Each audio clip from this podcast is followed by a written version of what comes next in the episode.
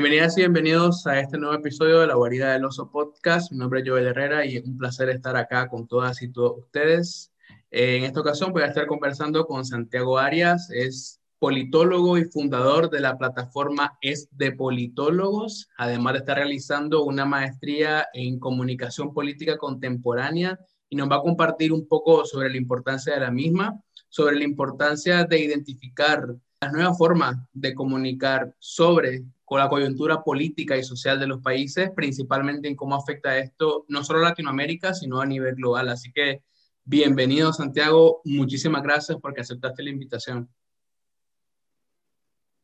Joel, muchas gracias por esta invitación. Hace un tiempo largo nos, nos debíamos este encuentro y sí, espero sacar y ofrecerle a las personas que te escuchan eh, perspectivas nuevas sobre, sobre temas coyunturales que tienen que ver con lo digital y activismo digital tal vez. Gracias a vos, Santi. Eh, para quienes no saben, pues la plataforma es de Politólogo, una plataforma digital en la que de hace un par de años se está llevando nuevas formas de comunicación política, como son también los memes, cosa muy importante y muy destacable. Pero quién mejor que contarnos que el fundador y director de la misma. Entonces, Santi, comentanos, ¿cómo nace este politólogo y en qué se ha convertido un par de años luego? Eh, EDP nació en 2015, es decir, que ya llevamos seis de trabajo y de, ampliación del proyecto. Y sí, como bien mencionas, empieza como una, eh, una intención en redes sociales a través de estas plataformas, principalmente e inicialmente Facebook, de crear comunidad alrededor de, la disciplina de la ciencia política en Latinoamérica. No, no notaba yo eh, para entonces que hubiese una comunidad que quisiera divulgar las, eh, las dinámicas propias de la disciplina, lo que, a lo que nos enfrentamos eh, politólogas y politólogos en Latinoamérica. Y todo esto no exclusivamente, pero sí principalmente a través de, memes, de la referencialidad y la cultura pop a través de los memes, que como sabemos es, un, es una herramienta de, de, comunicación y circulación de la información eh, eh, como muy importante, muy fácil de utilizar, muy eh, con resultados evidentes. Entonces no queríamos ignorar eso, activamos eso por ese lado.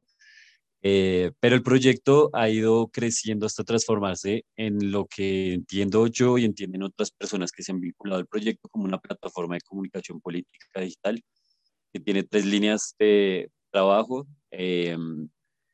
construcción de ciudadanías, ciudadanías digitales, no exclusivamente, pero principalmente estamos yéndonos por ese lado, libertad de expresión y conocimiento libre. Estamos muy interesados en poner a circular el conocimiento, a cuestionarnos el, las formas de capitalismo cognitivo y de mercantilización de los saberes, romper esa dinámica y poner a circular el, el, el conocimiento como atendiendo mucho también al propósito y, eh, principal y, e inicial tenía la, la, Internet en los años 90,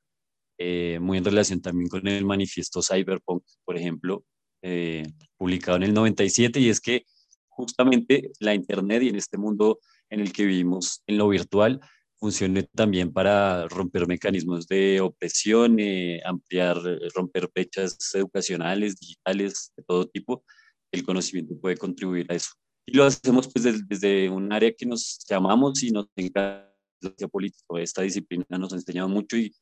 y, quisimos empezar desde ahí. Y ya hay una red de colaboradores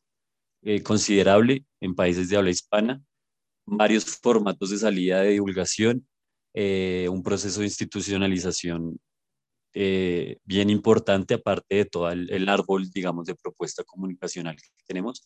Y, bueno, finalmente creo que esa es también la razón por la que logramos encontrarnos aquella vez en, en Guatemala, tú y yo, eh, porque parte de este ejercicio de divulgación también es ir a espacios físicos y, y parafraseando un poco a, a Pierre Bourdieu y, y una frase que alguna vez le escuché a una persona que tú y yo tenemos en común, que conocemos, y es Abraham Mendieta, en México, este activista eh, español radicado en México. Eh, la ciencia política es un deporte de combate y entonces en eso también estamos en el combate de lo digital, pero en el, en el combate, digamos, discursivo en espacios de ciudadanos, pero también espacios académicos, todos los espacios que podamos encontrar para,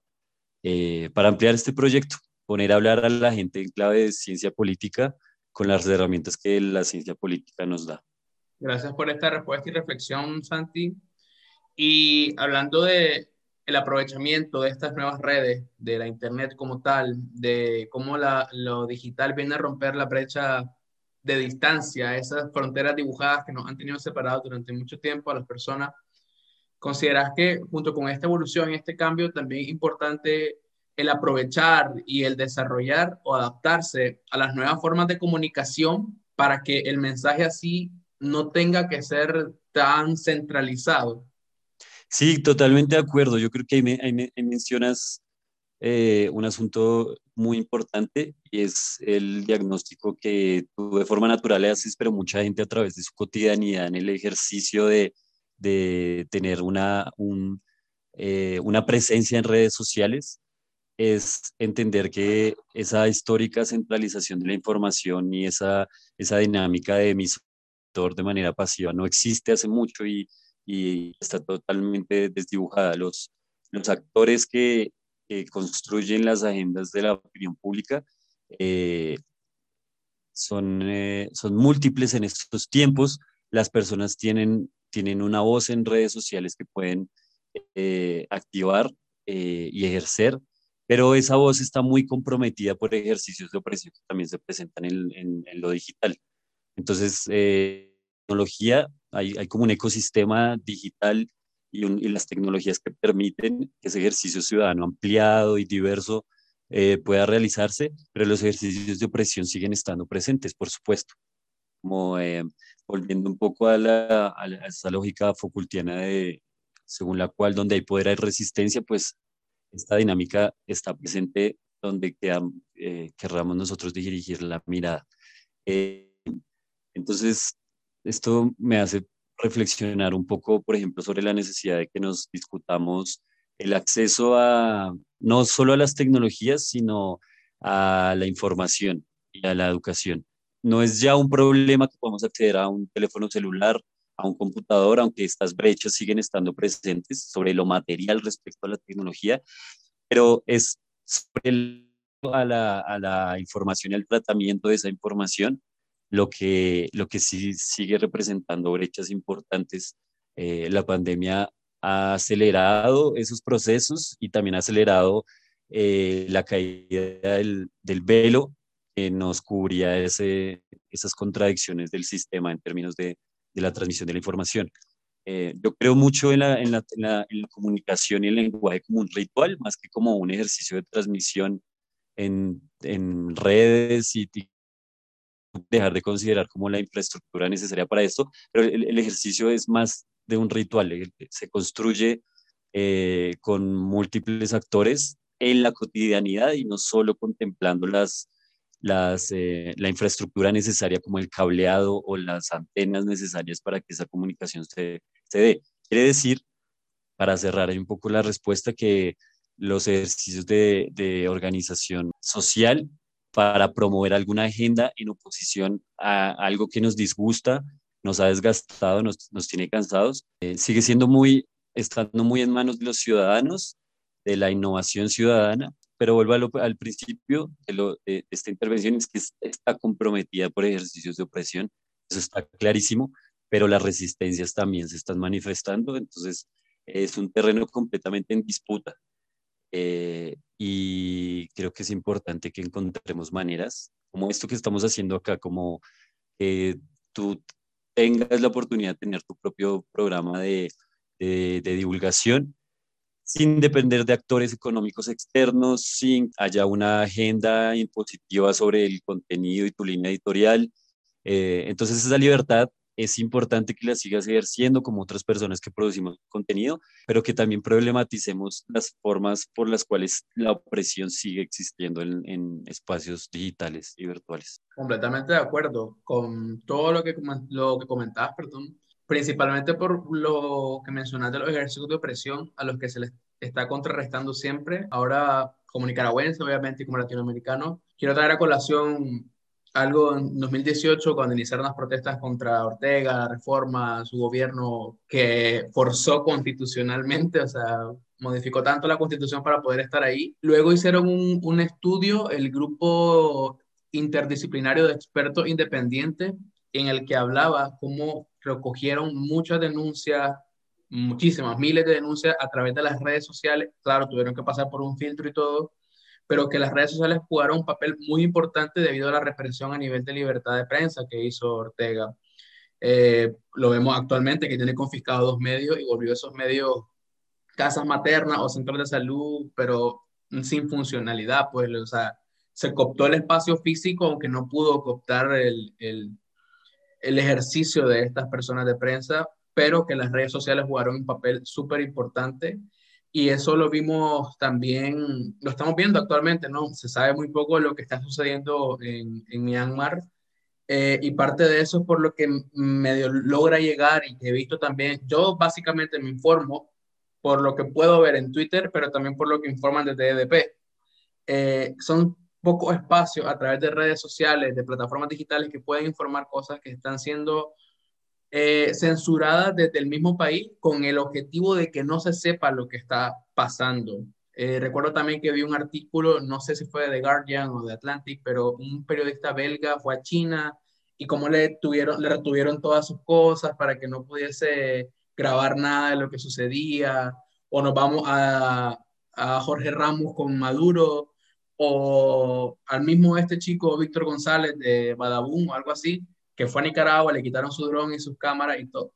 Cómo el poder siempre quiere centralizar la información y así enviar o, contar la historia desde su perspectiva. Y a esto vengo. ¿Cuánta, o sea, ¿Cuánta barrera ha roto el hecho de que las personas comprendan que o perciban las redes sociales también como un espacio en el que se puede facilitar el acceso a la información, tal vez no como una fuente principal, pero sí como una fuente alternativa. Claro, esa, esa multifocalidad de la que hablas y las barreras que podría encontrar, desde mi, desde mi punto de vista, se, se, pueden leer muchísimo mejor, ya que el diagnóstico de la opresión, los datos que das está clarísimo, todos sabemos que hay ejercicios de opresión, pero me interesa a mí por, por lo menos, y, lo,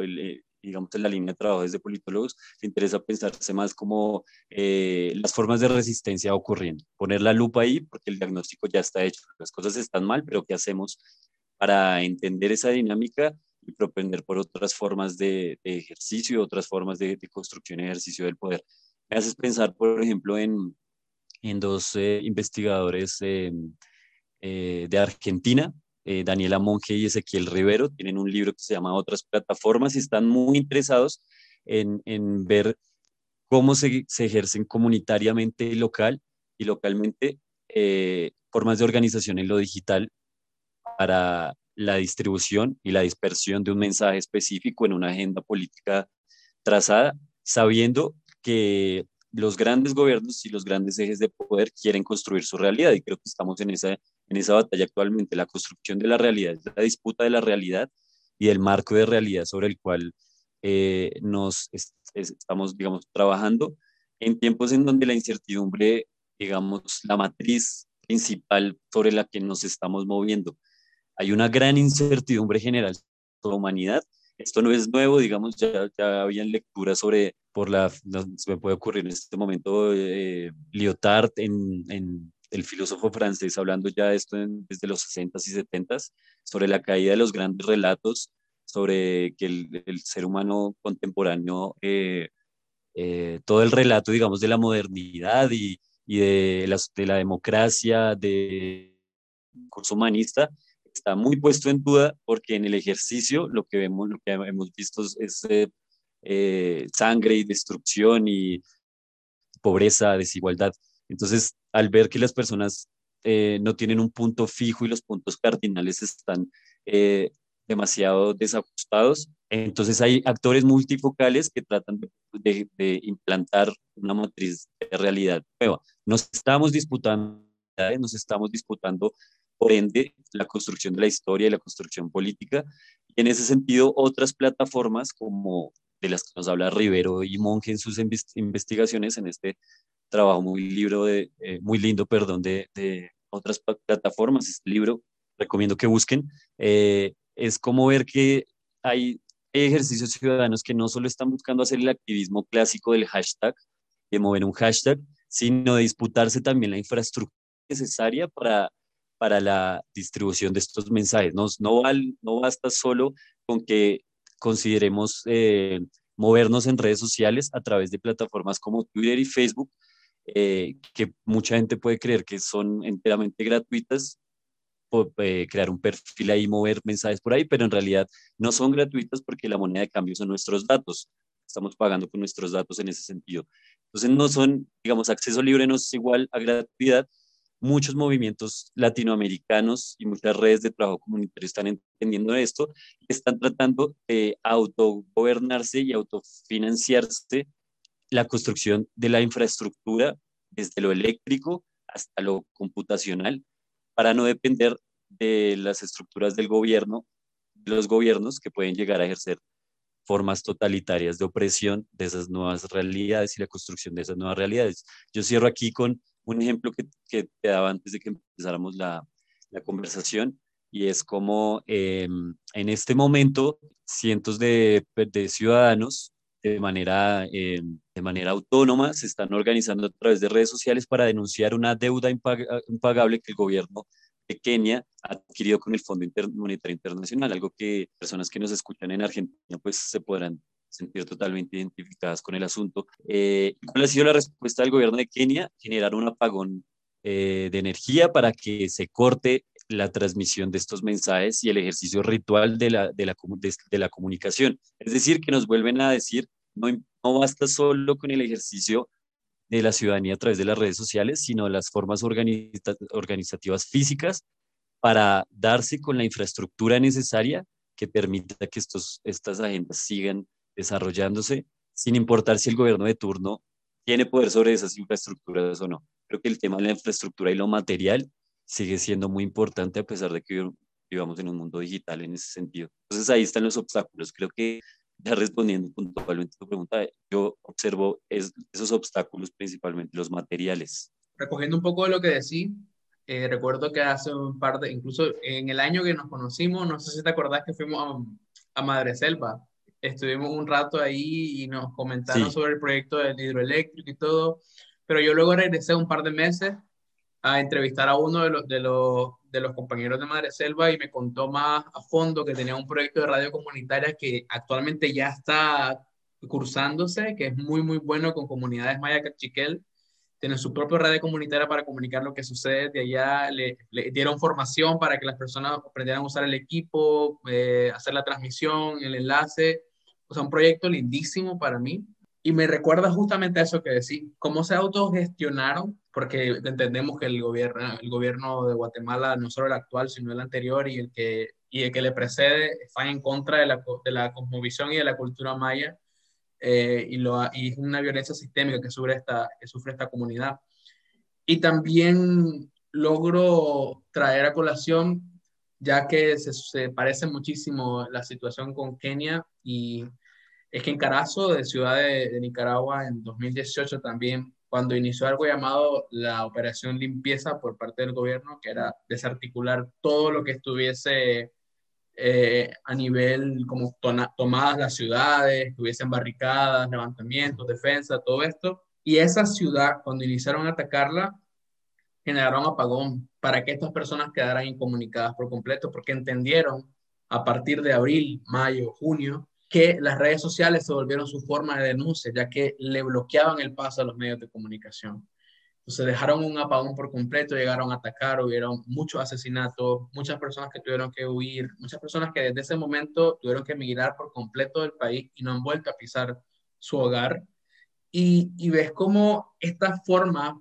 de represión a nivel económico, macro, estructural, a nivel físico, militarización, eh, represión, asesinato, persecución,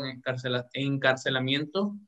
siempre van de la mano con el corte al acceso a la, a la comunicación, el corte al acceso a esta información y hace de que las personas queden por completo en una situación de desprotección porque ni si, no pueden protegerse de lo que están sufriendo y no pueden comunicar lo que está sucediendo para que otros actores vean lo que está pasando. Y eso lo vuelve como más complicado y ejercicio así como el que realiza Madre Selva y las compañeras y compañeros de las comunidades mayas son muy importantes debido a, a la coyuntura nacional que se sigue atravesando en países latinoamericanos.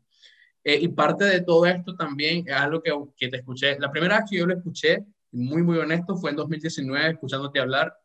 cuando hablabas de los bots. Luego me puse a buscar estudios y había unos, estudios de, de, la Universidad en México, de la UNAM, que hablaba justo de esto, de como los laboratorios de bots que, que estaban para llevar a contrario a una, a una narrativa o para fomentar un hashtag y estas cosas.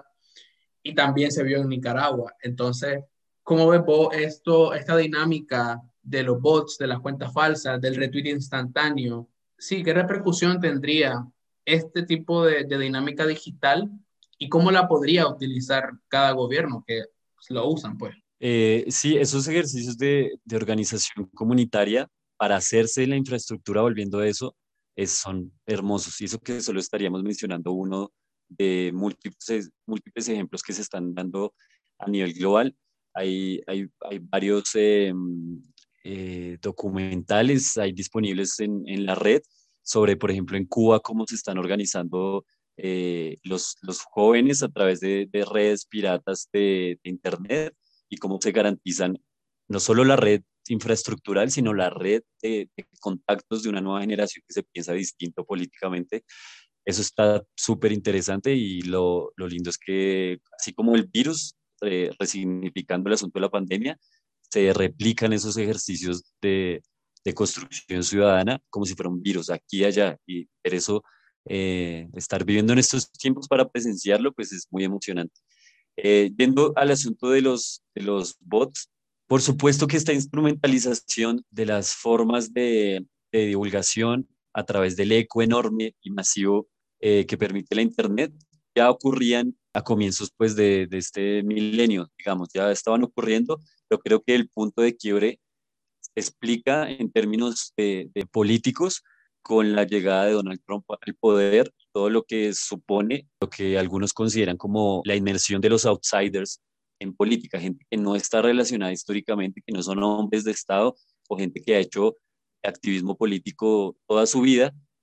sino que parados desde el ejercicio del, poder económico aspiran el ejercicio del poder político. Y en ese sentido, pues, sus aspiraciones son otras, sus, sus, agendas, por supuesto, están comprometidas con, con las corporaciones y con un grupo económico, grupos económicos específicos. Y esta gente, por supuesto, también son dueñas, si lo ponemos en términos macroeconómicos, macro como, como tú mencionabas, del cableado submarino de, la, de las redes de Internet, por ejemplo. Ellos tienen acceso a esto. De nuevo vuelvo al asunto de la infraestructura. Entonces, cuentan, tienen, tienen el músculo no solo mediático a través de las redes sociales, que sería solo la punta del iceberg, sino el brazo económico de, la, de las infraestructuras y de las corporaciones que sostienen esa agenda mediática eh, sobre la que estamos poniendo el ojo sin estar ignorando otras cosas. Y esa instrumentalización, pues por supuesto, va a perfeccionarse, va a profesionalizarse hasta a tal punto que saben que pueden construir agenda pública y a incidir directamente en la opinión pública, eh, poner el algoritmo a trabajar en favor de ellos para que las discusiones y los debates y las cosas sobre las que habla el mundo entero se dirigen exactamente hacia ellos. ¿Y a través de qué? Pues de bots, por ejemplo. Y eso solo sería entonces el clúster, digamos, de información, ese gran círculo rojo del que se habla en Twitter. Está condicionado, sí, por, por eh, eh, por el algoritmo y por las preferencias y la segmentación que realiza el algoritmo de acuerdo a su programación previa, pero no debemos olvidar que, no, que, ese asunto del algoritmo y el big data eh, pueden sonarnos como, como conceptos muy abstractos, pero que no se nos olvide que hay voluntades políticas detrás, hay personas detrás de eso, estamos a la merced de ese ejercicio, eh, hay personas detrás de, de este ejercicio manipulando las formas en que esa información se segmenta y esa información se sistematiza y esa, esa información alimenta el algoritmo y el algoritmo entre, eh, aprende y es entrenado por este tipo de información. Entonces la voluntad política no se debe olvidar. Eh, que, que, el mundo digital no nos consuma y que la lógica digital no nos consuma, porque creo que lo que eso permitiría es que los movimientos sociales que tú describes y las formas de resistencia que describes van a levantar las manos, entregarse y a decir que estamos a la merced de esos ejercicios de los que desconocemos inclusive hasta los códigos de programación necesarios para entenderlos. No hay voluntades y actores políticos detrás, hay outsiders, hay ejercicios que vienen desde la derecha y la izquierda y de la instrumentalización de todo el espectro político que sabe que ahí puede ganar capital político, puede redirigir los temas y construir agenda política en su beneficio. Entonces, eh, sí, claramente hay ejércitos de gente moviendo hashtags, hay bots, son automáticos en muchos casos, pero también hay gente operando eso detrás y, que, y es importante que no se nos olvide eso.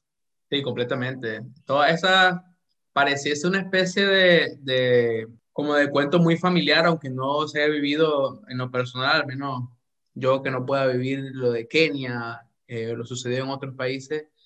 pero como lo decía antes de que iniciáramos a conversar, esto es transversal a toda la, a toda la, la sociedad, uh, ya sea en África, ya sea en, en, América Latina, en general en toda América. En sea,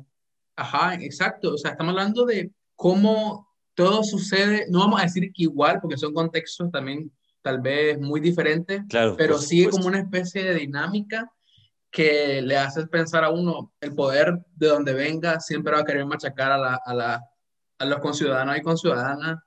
y hasta que no lo logre, o sea, sus aspiraciones siempre van a estar así como claras y parte de eso es la comunicación. Tanti, yo te agradezco un montón que hayas encontrado un espacio para conversar conmigo porque creo que esta conversación la quería tener hace tiempo y más porque me quedé con esa chispa desde que nos conocimos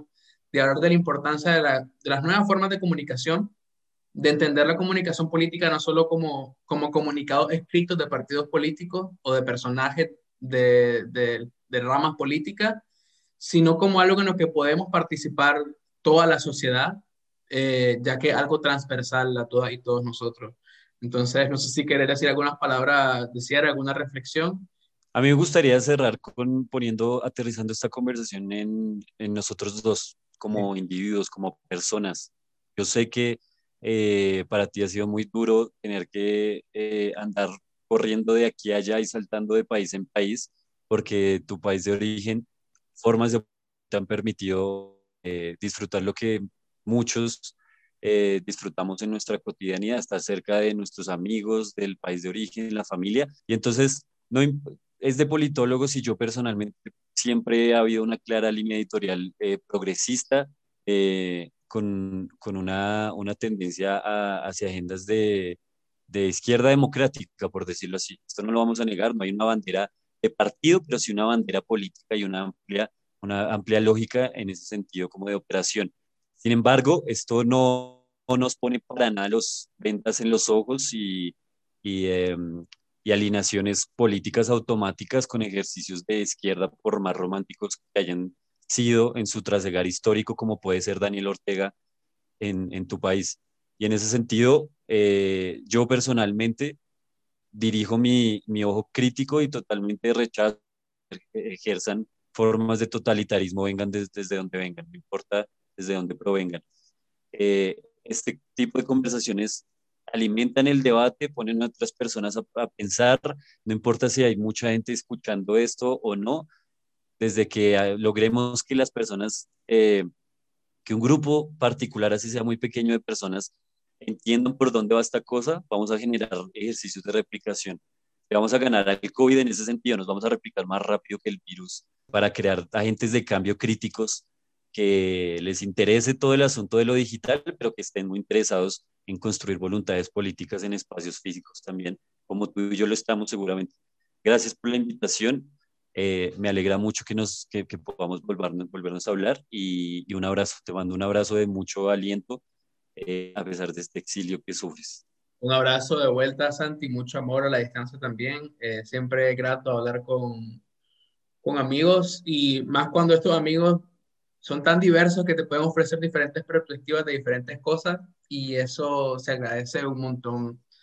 A todas y todos ustedes que nos están escuchando, agradecerles también por el apoyo al podcast, invitarles a que visiten la página de este politólogo y las redes sociales también. El contenido es diario, importante, diverso. Eh, hay voces de diferentes países, los colaboradores y colaboradores son, y colaboradoras son de diferentes países. Yo incluso he colaborado con el de politólogos y es súper amplio, por si quieren darle una perspectiva diferente.